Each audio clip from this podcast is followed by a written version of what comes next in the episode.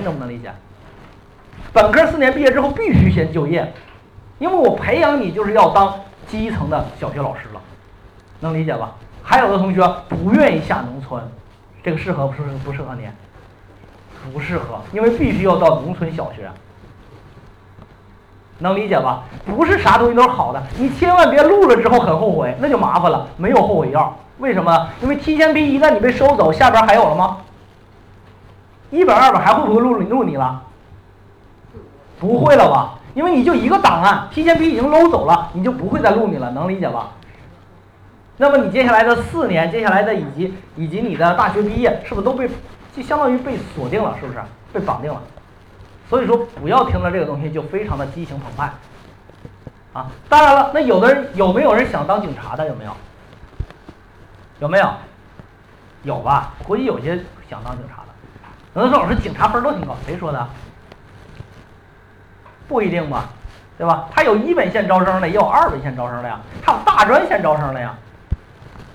所以说你别忽视了啥，你别忽视在高考升学过程当中的一些机会，包括我们很多的一些同学家长，是不是有想让孩子学中外合作办学的？有没有？比如说我们大家知道，一般中外合作办学的分数比本校的分数要低一些，是吧？这就是我们家长一般比较差异化的去选，可能觉得学校比较增值了。但是你知道有的学校的费用你看了吗？可高是吧？高到什么程度？高到你无法承担，高到你无法想象。去年有个孩子，这个孩子呢是五百八十九，我没记错的话，跟我来说，老师，我想去北京。我这一看，现在选北京学校也没有什么太好层次了。哎，突然有个学校呢，他应了他的眼帘，叫做北京林业大学较高收费，就是中外合作办学，理解吧？然后这个学生老师，我这个能挑战一下。我说家长这个学费你能不能接受？家长一看下边的是啥呢？前两年是一年两万六，在北京林业大学里面读书，后两年要出国。啊，这家长说老师没问题，一年两万六，哎，最多最多一年就五万块钱，四年下来二十万，没问题。我们家愿意出，没问题，可以。郑州有钱人多，没问题，就报这个。我说家长你只知其一不知其二啊，你千万别报这学校。这家长后来说。没事儿，我们行。我说你行是你行，咱们算一个细账。前两年一年五万，这就相当于十万块钱，对吧？后两年出国，出国的费用是另算。那个学校呢的费用按照学分收的，按学分收的，一学分是一千三百加元，一加元等于多少多少人民币？五块六毛钱，也就是一算，一学分相当于是六千五百人民币。一学分六千五百人民币，七十个学分，多少钱？四十八万吧。我说这只是学费钱，不算书费和人吃马喂，你就算是六十万，再加上你之前的两年，你看看多少钱？家长一听。老师，能不能换个学校？这学校不能去了。我说，我要不跟你说，你要真的报上了，真的被录了，因为他分够，真的被录了的话，你这个时候你想想，你该咋办？说老师，我郑州我就一套房子，卖了之后我没地儿住去了。因为我们郑州的家长有一个很有意思的现象，不行我们就卖套房嘛。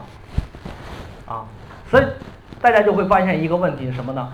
你在报志愿的时候，自己心里要有点数。这些学校收费到底多少？到底能承能不能承担？那这样的话，如果你承担不了的话，这时候你还能去上了吗？那孩子不就是让你被迫滑档的吗？那只能复读了呀。复读了之后，大家知道你会受到一个什么非常严厉的谴责？什么谴责？知道这个政策吗？实行。实行考生，到第二年会怎么样？你第二年是不是还得高考？第二年会怎么样？每一批次就剩俩学校给你报了，对，先报俩。现在我们一本可以报几个？二本呢？我们很多人认为志愿填报、平行志愿录取相对来讲容易，就是因为你手里边的志愿数多，是吧？如果回头一个批次就给你俩，一本俩、二本俩的话，你这时候还有啥任性的？这时候可能估计就得稳稳当当的，就就就得要走吧，已经是你第二年了，是不是这道理？所以说，你觉得志愿填报那么好玩吗？我做了这么多年志愿填报，我一直觉得志愿填报这个东西啊，一定要身怀敬畏之心。因为在整个的过程当中，你扮演了一个什么角色？你简直在扮演一个上帝的角色。为什么呢？你会发现你是在决定一个人的命运。你发现了没有？所以说，我们很多的一些一些报考老师啊，也没做过的，就敢出来干。我说你们你们这个没有十年的工作经验，没有六年的案例经验，你不要出来做，因为啥呢？你无法承受。当你把这个同学报考之后，他去的不满意，回头之后他那种他他对你的那那那种啊失望，真的是。所以说报志愿不是好玩的事儿啊，有好多的一些人，呃拿这个东西作为什么盈利的手段啊。原来我们学有教育呢，呃全省的一对一的正常收费是八千九百八，确实我们是全省收费最高的，艺术类是三万块钱，收费最高的。但是就那学友教育的话，已经经过过去十年的努力，现在成为全河南省第一品牌，志愿填报第一品牌。你到郑州打听一下，说志愿填报，说学友，那是品质的象征。学友从来不降价，但是今年呢，由于疫情的原因，学友现在呢的价格，全省价格是三千九百八，基本上不赚钱了。为啥吗？我们的一些专家老师，他们的工资太高，我们给给的工资太高，所以说基本就不赚钱了。但是呢，我们希望啥？我们希望今年帮助到更多的一些学生和家长，啊，所以说每一年我们学友一般就只能在全省服务一千个人，今年希望服务更多的人，所以说这个价格是比较亲民和普惠的，啊，这就是我们学友的一个一个特点。好，我们先要帮你做的是批次选择，啊，到底能报哪一些批次？一般来讲，每个同学都有报提前批的机会。那么提前批到底有哪些机会呢？这边是。穿制服的，这边是不穿制服的。如果想要这张图片的话，回头让赵老师发给大家，好不好？啊，这个是我们学友啊，我我我来总结提前批的报考机会，分为啥呢？分为民航招飞、军校、公安、公安院、公安警校和司法警校，就是警校分两种，一种公安警校，一种司法警校，不太一样。它俩主要的方向是从警不一样，公安警校是面向公安系统、治安系统以及。派出所、公安局、司法警校面向监狱啊，司法检察院都是警察，能不能理解？所以说你千万别让自己的视野限定了孩子未来的发展都能从警。他们从警的方式和我们普通从警的方式不太一样。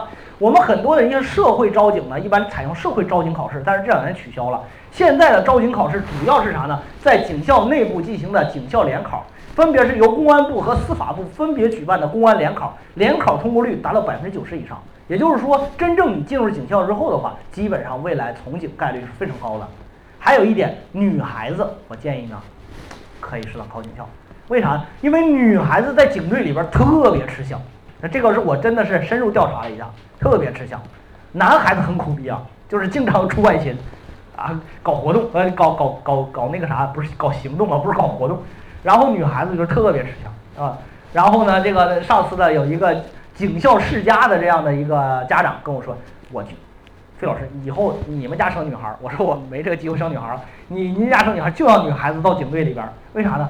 发展又好，又受照顾，哎，各种方面都比较好，就是这个公务员体制的。我们很多人想当公务员，那么在提前批里边有些学校是直接可以当公务员了，啊，然后呢，航海类的。航海类的，你比如说去年像大连海事大学，它的航海类专业才收到了五百五百二十多分，很低啊。这是一个二幺工程，下边呢是空乘和空保之类的啊，空少，我们说的航空民航方向的。那这边呢有啥呢？有这个小语种啊，有这个有这个医学类的五加三本硕连读啊，然后还有什么公费医学定向生、公费师范生，然后呢香港院校等等这些。实际上，你要做志愿填报，你要做到这种，你才能知道，哎，自己到底要不要选提前批，怎么选，提前批到底怎么，到底好不好，分数是多少？所以说，这个就是说，你在教我报考的时候，我第一件事我要帮你筛选这个，你到底有没有机会？那这个学校会不会比你一本二本还要好？这个是去年的报考时间啊，今年的报考时间呢，对大家来说真的是不太友好。前段时间的文件大家看了没有？二二十四号上午发的文件。读了没有？都读完了吧？啊，一百多项是不是都读完了？这里边非常关键，因为啥？你要玩这个游戏，你至少对这个游戏规则你先读一读吧。你吃药的话，是得先看看使用说明书啊？是不是？所以说到现在为止，既然要报志愿填报，大家连这个文件你都不去看，你想怎么报？蒙着来吗？想问问你的班主任吗？好，所以说大家注意了，今年整个的报考时间对于我们来说缩了，是不是缩了？去年提前批四天，今年提前批三天。去年一本二本加块五天，今年是四天，时间缩了，这个大家知道啊。所以说今年给你留的准备时间就更少了啊，就别等到发分了。发分以后，那个时候我我往年经过这十年的报考的时候啊，发分的时候，那同家长和同学什么啥状态哈？家长们就是四处听这种乱七八糟的讲座，四处听。啊，然后干嘛呢？四处的打听，四处的问，最后呢，马上要报考了，实在逼得没招了，干嘛？传一个志愿填报，基本上就是传一个。